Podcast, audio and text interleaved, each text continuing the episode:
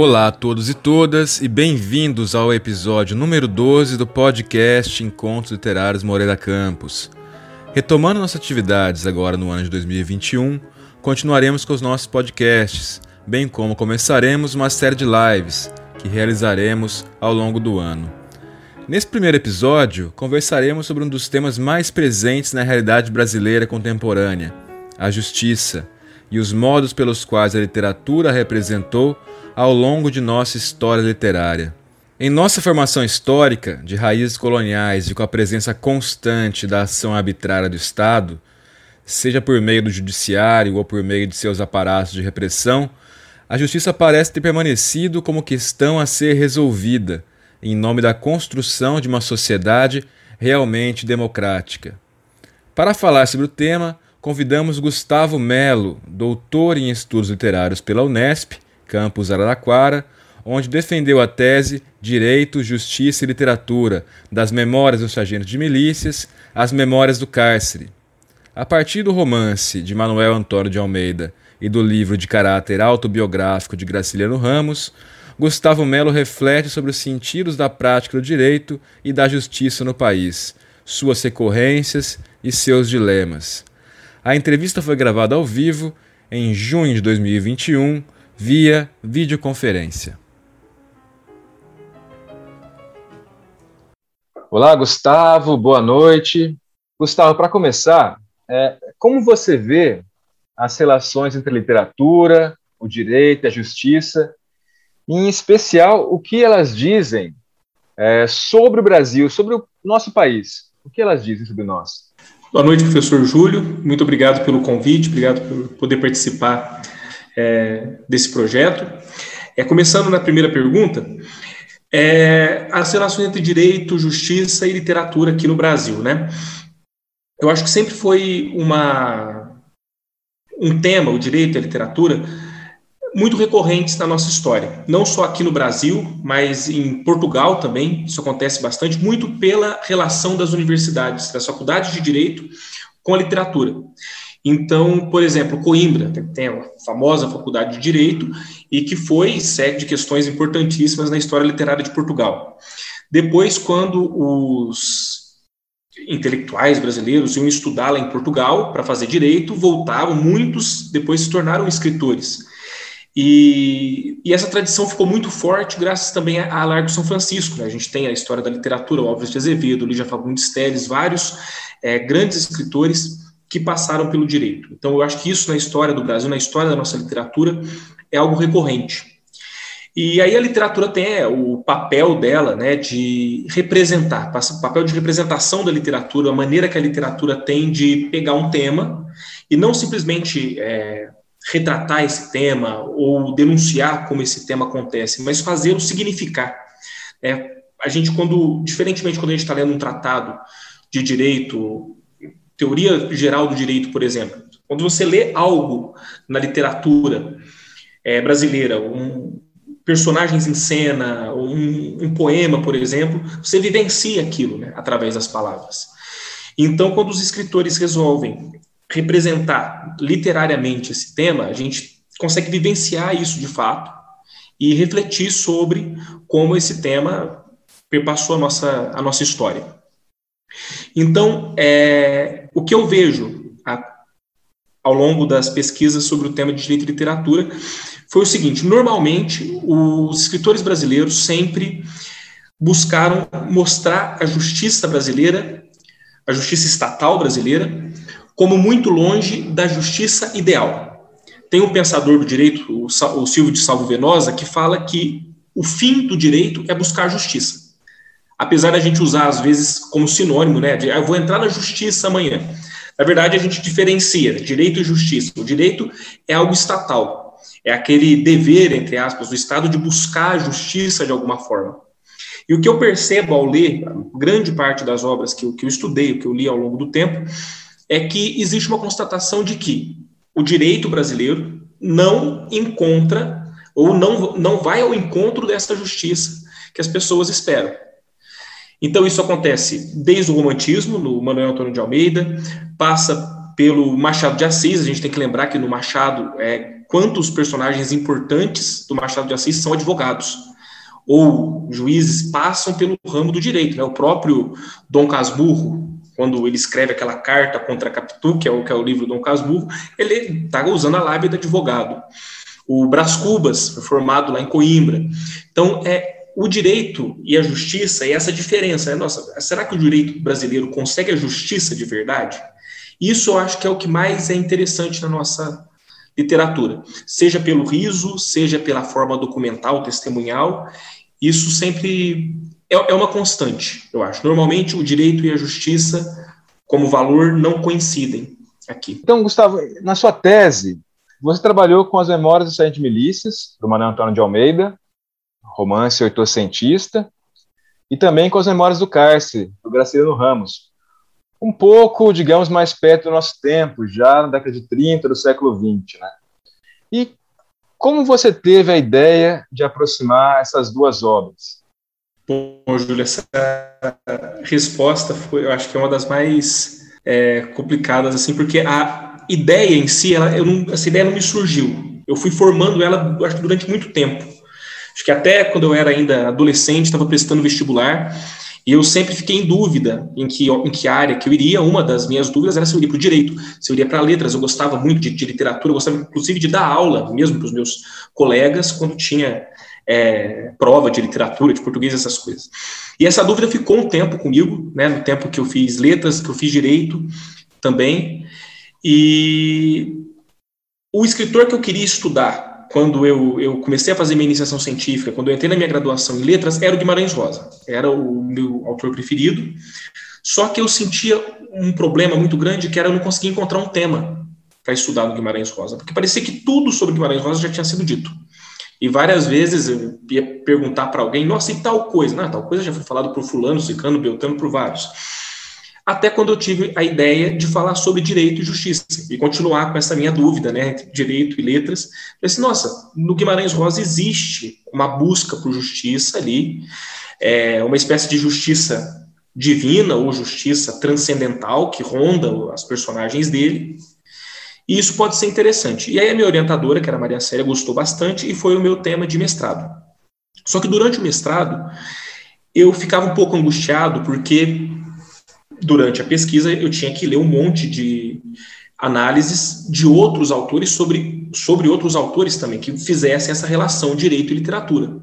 E eu percebia que tinha muita coisa interessante que não existia no Guimarães Rosa.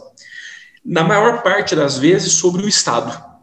Então, como que o Estado agia com abuso de poder, com desrespeito às leis, com desrespeito às normas, e isso não acontecia no Guimarães Rosa, porque normalmente nas histórias que eu estava estudando, o Estado estava ausente. Então a justiça era a justiça feita pelas próprias personagens ou pelas forças cósmicas, assim que de repente fazia inverter a lei do mais forte, por exemplo.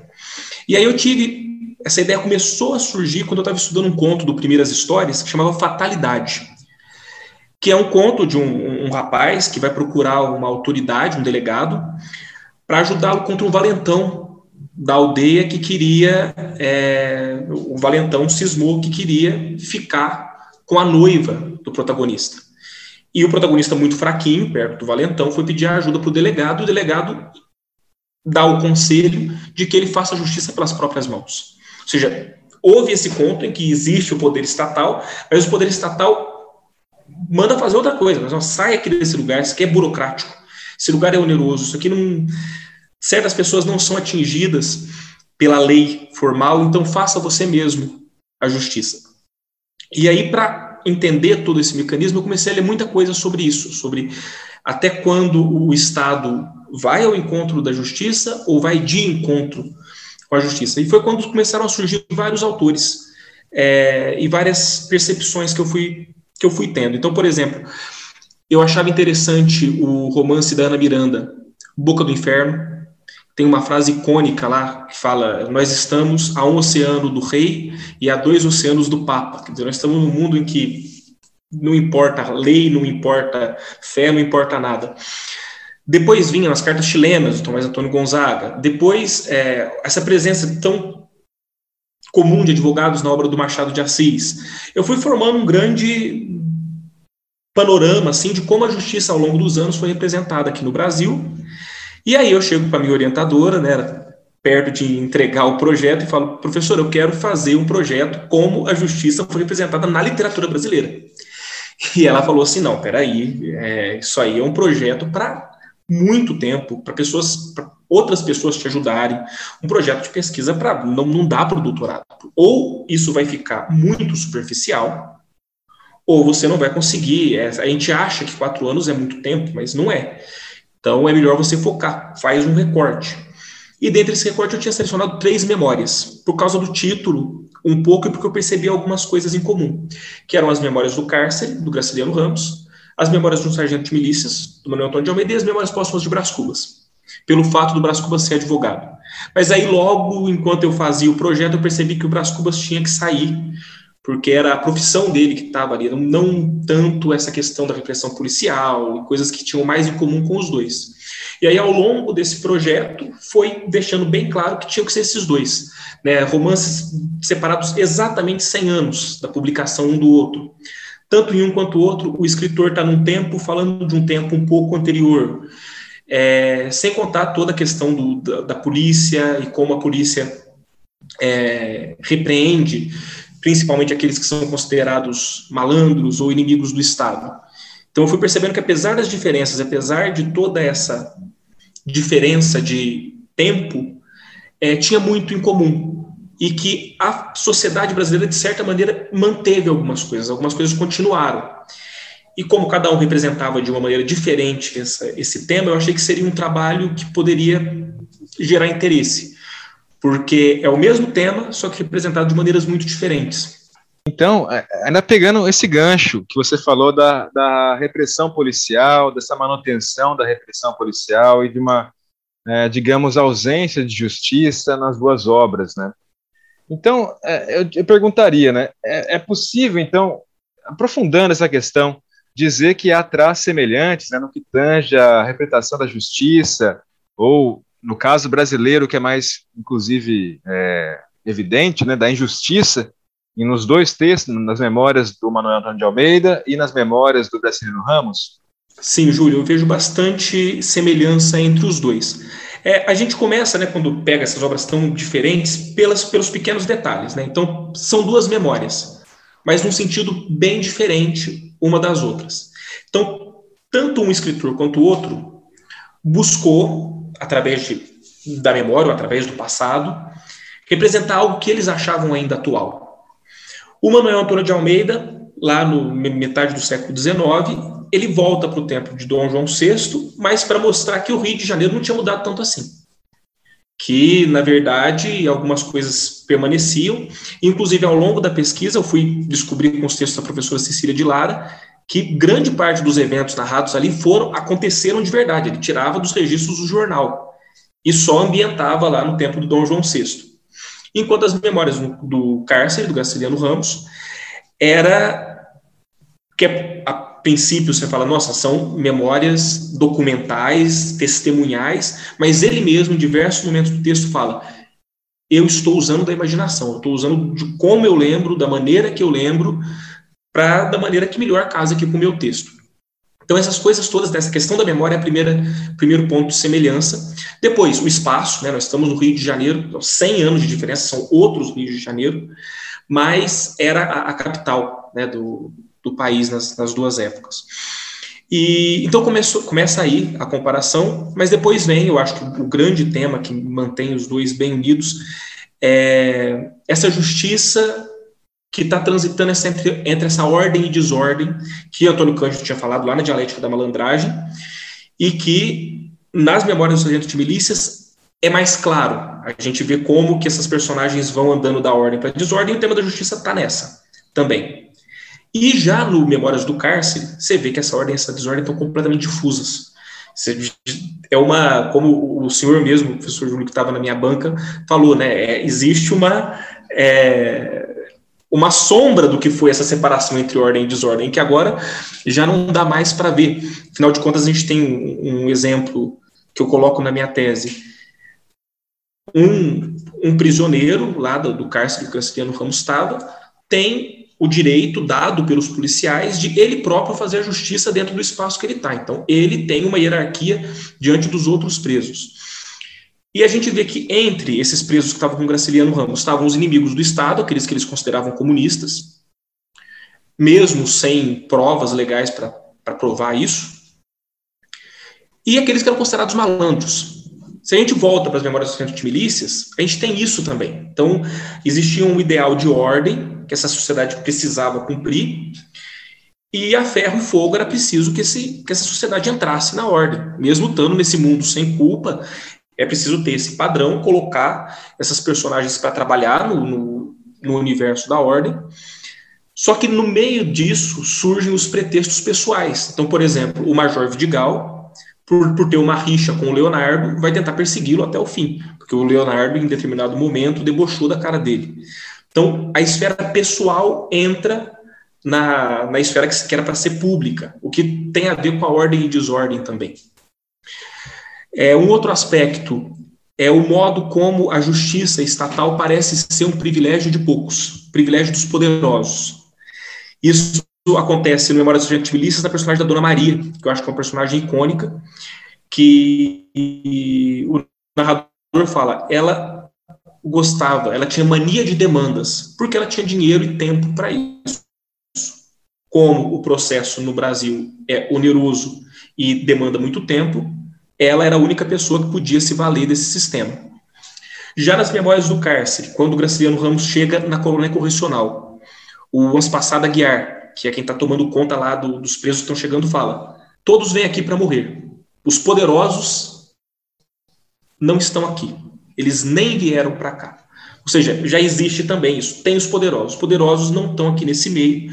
Isso eu acho que corrobora um pouco para essa ideia de que onde é que está essa justiça, afinal de contas? É uma justiça que é submetida à política, né? A política é, ela dá as cartas no direito e é só para alguns. Então acho que isso é, chama muita atenção nessas duas obras. Muito bom. É, bom, e voltando no Memórias de Milícias, né, que é um texto né, que foi tido pela tradição como um texto quase, digamos, de um caráter quase inocente, né, um, um texto de cenário, personagens, episódios, vistos, como disse o Antônio Cândido, né, como um mundo sem culpa, né, um mundo sem, digamos, apresentação de grandes culpabilidades, ou digamos em que a malandragem predominaria, né, no sentido mesmo de que no Memórias de Milícias não haveria nenhum tipo, digamos assim, de, de punição, em certo sentido. Né? É, o que é talvez questionável, né, visto aos olhos de hoje, apesar do texto do Cândido ser uma das grandes referências que a gente tem hoje sobre a leitura dialética da literatura brasileira. Né? É, enfim, eu queria te perguntar, né, pensando nessa questão né, do mundo sem culpa, né, como essa questão dele opera né, no que tange as questões de classe social, na relação com a repressão, etc., nesse romance docentista? É, na memória do sargento de milícias tem essa questão, né, o Antônio Cândido, com, com a questão da ordem, da desordem, da, da dialética, nos ajuda a, a, perceber a movimentação dessas personagens na obra. Mas é interessante como, depois do, da dialética da balandragem, que inclusive lá em 1970 deu uma levantada, um up nesse romance que estava até esquecido, um romance muito pouco é, estudado até então. Os autores que vieram depois, eles começam, os críticos, né, eles começam a partir da dialética da malandragem, muitas vezes, para interpretar as memórias dos agentes milícias. Um dante o elemento da rixa no romance é, Memórias dos agentes milícias que ali na falta de um poderoso que pudesse é, amparar grande parte das personagens, que era da população é, livre e pobre da cidade, eles se valiam da honra pessoal para como elemento de vida mesmo. Então, por exemplo, o, o barbeiro, ele tinha como grande honra da vida dele cuidar do seu afilhado, que era o Leonardo. Quando a vizinha fala mal do Eduardo, do Leonardo para o barbeiro, o barbeiro vai tentar uma rixa contra a vizinha. Então, isso tudo dá o movimento da narrativa. Bom, então, nisso tudo, né, a gente vê é, essa, essa movimentação desse tal mundo sem culpa, Mas ainda nessa questão do direito e das classes sociais, fica muito clara a diferença entre a maioria das personagens, aquelas a qual a gente tem simpatia, que é o Leonardo, a Vidinha, que gostam de ficar tocando suas modas de viola, vivendo feliz, são jovens, estão ali é, querendo viver a vida como, como dá, com outras personagens, como por exemplo a Dona Maria. Né? A Dona Maria, que é essa que só por ter dinheiro e por ter tempo pode ficar tendo a sua mania de demandas. Outra questão de, de classe, classe profissional, o meirinho. O livro começa falando sobre os meirinhos. Então, já é a primeira, a primeira cena que a gente tem é o famoso canto dos meirinhos que existia no Rio de Janeiro e como essa profissão era uma profissão importante para a cidade daquela época. E o narrador é muito irônico. Então, em diversos momentos fala sobre honra de meirinho na, na sociedade, que eles é, tinham mais ou menos o papel do advogado, né? E é uma coisa que isso fica muito recorrente depois na literatura brasileira.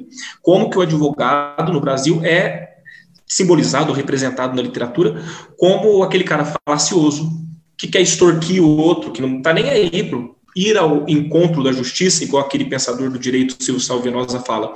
Ele não quer ir ao encontro da justiça, ele quer ganhar mais dinheiro. E o que puder extorquir nesse caminho está melhor para ele. Afinal de contas, o que, que é uma honra do meirinho, o que, que é uma honra de um advogado. Então, é, nessa, nesse raciocínio, né? então a gente tem a, a classe dos que são chamados os malandros, né, que é o Leonardo, a Vidinha. Temos os meirinhos, que é o caso do pai do Leonardo, Leonardo Pataca. É, a Dona Maria, que é a personagem, a grande personagem rica da, da história. O, o, restante dos personagens não são personagens ricos, né, é, segundo o narrador.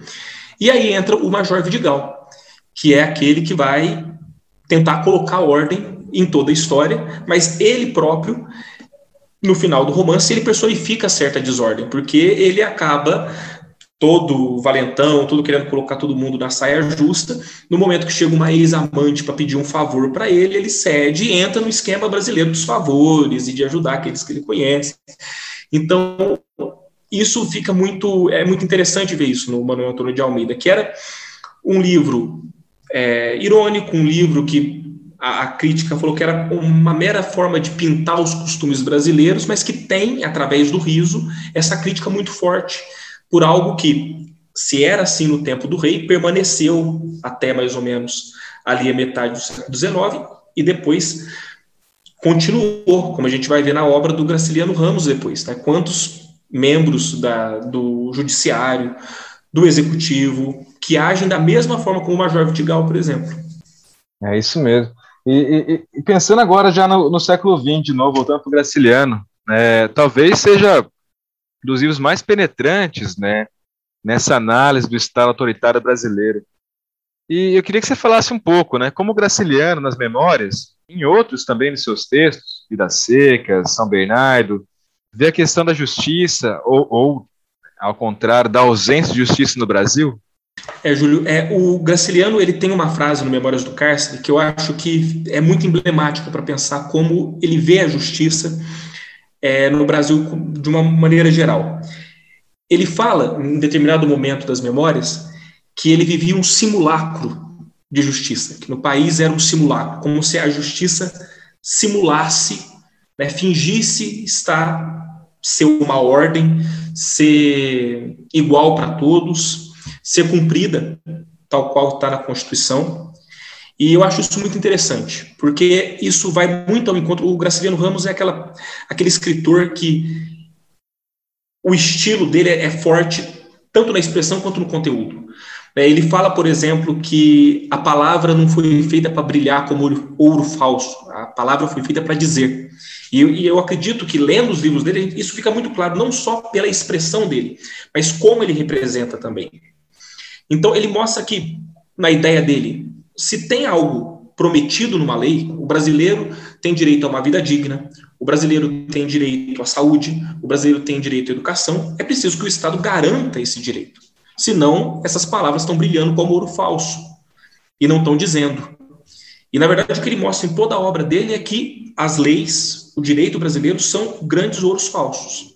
São promessas que não são cumpridas é, é algo meramente formal que não acontece na essência. Isso nas memórias do cárcere, que ele chama o governo brasileiro da época de fascismo tupiniquim. É, fica muito claro, ele foi preso sem processo formal. Depois, mais tarde, a gente descobre que ele foi é, colocaram ali junto dos do pessoal que tentou é, se rebelar contra o governo, na intentona comunista, eles colocaram-no como comunista, sendo que ele não não participou de nada, né? viram nos livros que ele publicava alguma forma de julgá-lo comunista, e por ser avesso ao Estado, colocaram lá sem processo formal. Então, quer dizer, uma pessoa é presa sem processo formal, num país que se diz muito democrático. Como que isso acontece? É, e isso essa falta dessa justiça está na obra dele como um todo, né? A gente vê no Caetés a figura do advogado Barroca, que é muito parecido com o Meirinho lá do Memórias de Milícias. É um cara que todo mundo fica babando, perdão da, da, palavra, mas fica babando quando ele fala, porque ele fala muito bem. Então, nossa, todo mundo cai na lábia.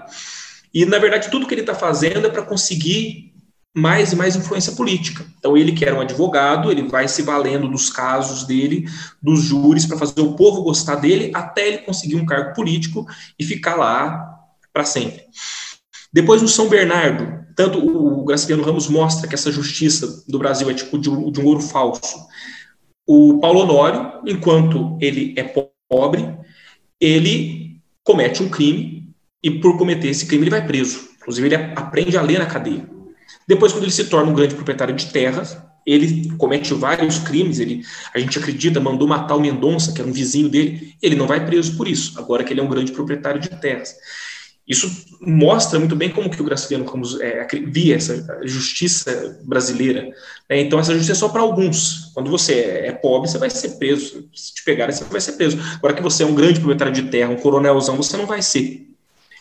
No Angústia, Uh, toda a raiva do, do narrador é dirigida para uma personagem específica, o Julião Tavares, que é um advogado.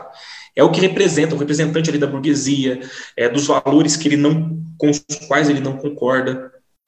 É, no Vidas Secas, tem o, o famoso episódio do Fabiano com o soldado amarelo, em que o Fabiano apanha do soldado amarelo porque estava no lugar errado, na hora errada, e o soldado amarelo podia bater. Como ele podia bater, tinha patente para isso, ele bateu. E o Fabiano apanhou, porque se ele falasse alguma coisa ou tentasse se vingar, ele seria punido, ele tinha uma família para ajudar a cuidar ali. E aí, quando ele abaixa a cabeça para o soldado amarelo, ele pensa: governo é governo. Como governo é governo, a gente só aceita. Então, isso acontece, né, de uma maneira geral, na, na obra do, do, Graciliano Ramos. Né, esse Estado, essa política, que pode tudo, pelo simples fato de ter poder, e o povo, a população, de um modo geral, que não tem acesso, de fato, à justiça. Eu até te faria, antes da, da última pergunta, te faria uma, uma, Vou misturar a última pergunta com a provocação, né? É, daí eu acho que a gente entra um pouco na, nesse âmbito que a literatura ilumina a realidade atual, né? sobretudo a partir dessas considerações brasileiras que você fez agora, e também na pergunta anterior é, sobre Memórias dos de Milícias, do Manuel Antônio de Almeida. Né? É, é, digamos assim, essa Constituição, a justiça no Brasil, ela tem donos, ou ela é usada em nome, invariavelmente, ou comumente, pelo menos, em nome da injustiça? E daí eu emendo a última pergunta. Pensando nas questões de classe, quem usa essa justiça e como faz, né? Você pensa ainda o que, que ela diz, né? O que, que esses livros dizem? E, e, eu queria que você me falasse o que eles dizem sobre hoje, né? Sobre o que a gente está debatendo, porque digamos que a justiça virou a grande coqueluche hoje em dia, né? Virou, ela é assunto de mídia, ela é assunto dos jornais, ela é o elemento básico em que a gente conversa, inclusive na conversa do dia a dia, no botiquim, né, quando poderia botiquim, inclusive, né, mas é, na, nas praças, nos pontos de ônibus, mas enfim, né, ela, ela é o um assunto, digamos, comum, coisa que não era antigamente, mas enfim, né, é, é, o que, que ela diz, né, como ela é usada, o que, que ela diz sobre hoje? É, eu acho que, eu acho que isso é, essa questão da justiça, o quanto ela é discutida hoje, foi algo que, uma das coisas que me motivou ainda mais na, na pesquisa desse tema. Né? Ainda mais que é terrível ler Memórias do Cárcere e ver o quanto que o Brasil de hoje, é, quanta coisa ali está parecida com o Brasil de hoje. É, eu acho que a gente vem de uma geração que foi criada numa de gerações, né, que foram criadas nessa sede de justiça, de querer justiça. Eu converso muito isso com a Maria Célia, que foi minha orientadora. É, ela diz que ela lutou contra a ditadura. E depois, quando ela pôde ser professora, ela quis formar alunos com sede de justiça. Mas a verdade é o que é a justiça? É, o, o que, que realmente é essa, essa palavra, que vários e vários filósofos pensaram e pensaram o que ela seria de verdade. Né? Qual é a justiça que de fato as pessoas querem, quando estão conversando, por exemplo, no botequim? Será que é a justiça igual para todos ou é a justiça só para si? É a justiça pensando no, no, nos seus interesses agora ou a justiça pensando no bem de todos? Porque se é para o bem de todos, algumas pessoas têm que fazer várias concessões. E até que ponto essas concessões, é, você vai abrir mão dessas concessões por essa tal justiça? Né? Então, é, no Brasil, por exemplo, é, são criados discursos que a gente chama, né, de uma maneira abrangente, discursos do ódio. Ah, bandido tem que morrer, malandro tem que morrer, porque já faz. Mas será que as pessoas entendem toda a sociologia que está por detrás disso, todo o aspecto social que está por trás disso? É, eu comento um pouco isso na tese também, falando sobre o no livro O Medo na Cidade do Rio de Janeiro, da professora Vera Malaguti Batista, em que ela mostra, ela deixa muito claro, não, essa guerra contra as drogas, essa guerra contra o tráfico de drogas, por exemplo, é uma guerra contra a população mais pobre, é uma guerra contra os negros, e que, a, a de, de certa maneira, isso, sobre uma aparente faixa de ordem, uma aparente faixa de justiça, se torna uma desculpa né? Uma coisa que não pode acontecer, a gente está vendo cada vez casos mais terríveis no jornal é, de, de, populações que são massacradas. Desculpa, é, então vamos lá no combate de drogas. E aí as pessoas, os policiais entram nas casas e, e acabam com, com as vidas, com tudo, com as pessoas que, que vêm na frente. Então, é uma questão muito profunda de, de se pensar e de se entender. Eu, eu acredito junto com o Graciliano Ramos, infelizmente, né? Sorte ele não não não está aqui para ver o que está acontecendo. Ele não merecia ver mais uma é, situação dessa, mas eu acho que ele diria a mesma coisa. A gente continua vivendo um simulacro de justiça. A gente passou em 2018 por uma eleição em que o candidato que estava em primeiro nas pesquisas não pôde competir porque estava preso num processo que depois a gente viu que o juiz era suspeito. Quer dizer que isso, cadê a justiça nisso? Até onde isso é um simulacro de justiça? Então, isso permanece, eu acho, na literatura brasileira, na justiça brasileira, ou na injustiça brasileira, está né? Tá muito gritante na nossa sociedade. E eu lembro, né, para encerrar isso, não sei se eu divaguei muito ou se eu fui em zigue-zague, mas eu lembrei de um poema do Nicolas Baer, no livro Poesia, que ele vai passando em vários lugares de Brasília e ele vai fazendo poemas para esses lugares. E tem um poema que se chama Palácio da Justiça. E o Palácio da Justiça é, é o poema é simplesmente assim: bicho, esse palácio é a maior cascata. Então é, é esse o poema que na verdade é, é isso, a arquitetura do palácio então, tem as cascatas, né? E ele usa como uma brincadeira. A piada vem pronta, né? A poesia já está ali para o poeta pegar e colocar no papel. Muito bom, muito bom. Diz muito o que a gente é hoje. Diz muito o que a gente é hoje. Muito obrigado, Gustavo de Melo Sá Carvalho Ribeiro, pela sua presença nos encontros do Teatro Moreira Campos. Agradecemos muito e esperamos nos ver novamente.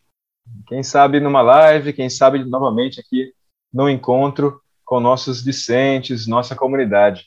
Muito obrigado, Gustavo. Um grande abraço. Muito obrigado, Júlio. Obrigado pelo convite. Foi uma honra poder participar e espero sim novas oportunidades aí discutir literatura e ainda mais questões que a literatura representa, que podem dizer tanto, fazer refletir tanto sobre o nosso tempo, sobre o ser humano hoje, nosso país hoje é algo sempre muito fundamental. Muito obrigado.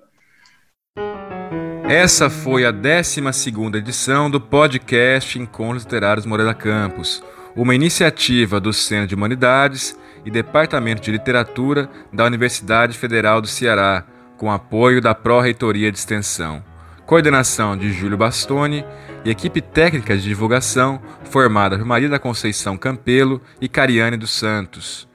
Acompanhe nossas atividades, se inscreva nos nossos canais, no YouTube e no Spotify, bem como nas redes sociais, no Facebook e no Instagram. Um muito obrigado e até a próxima.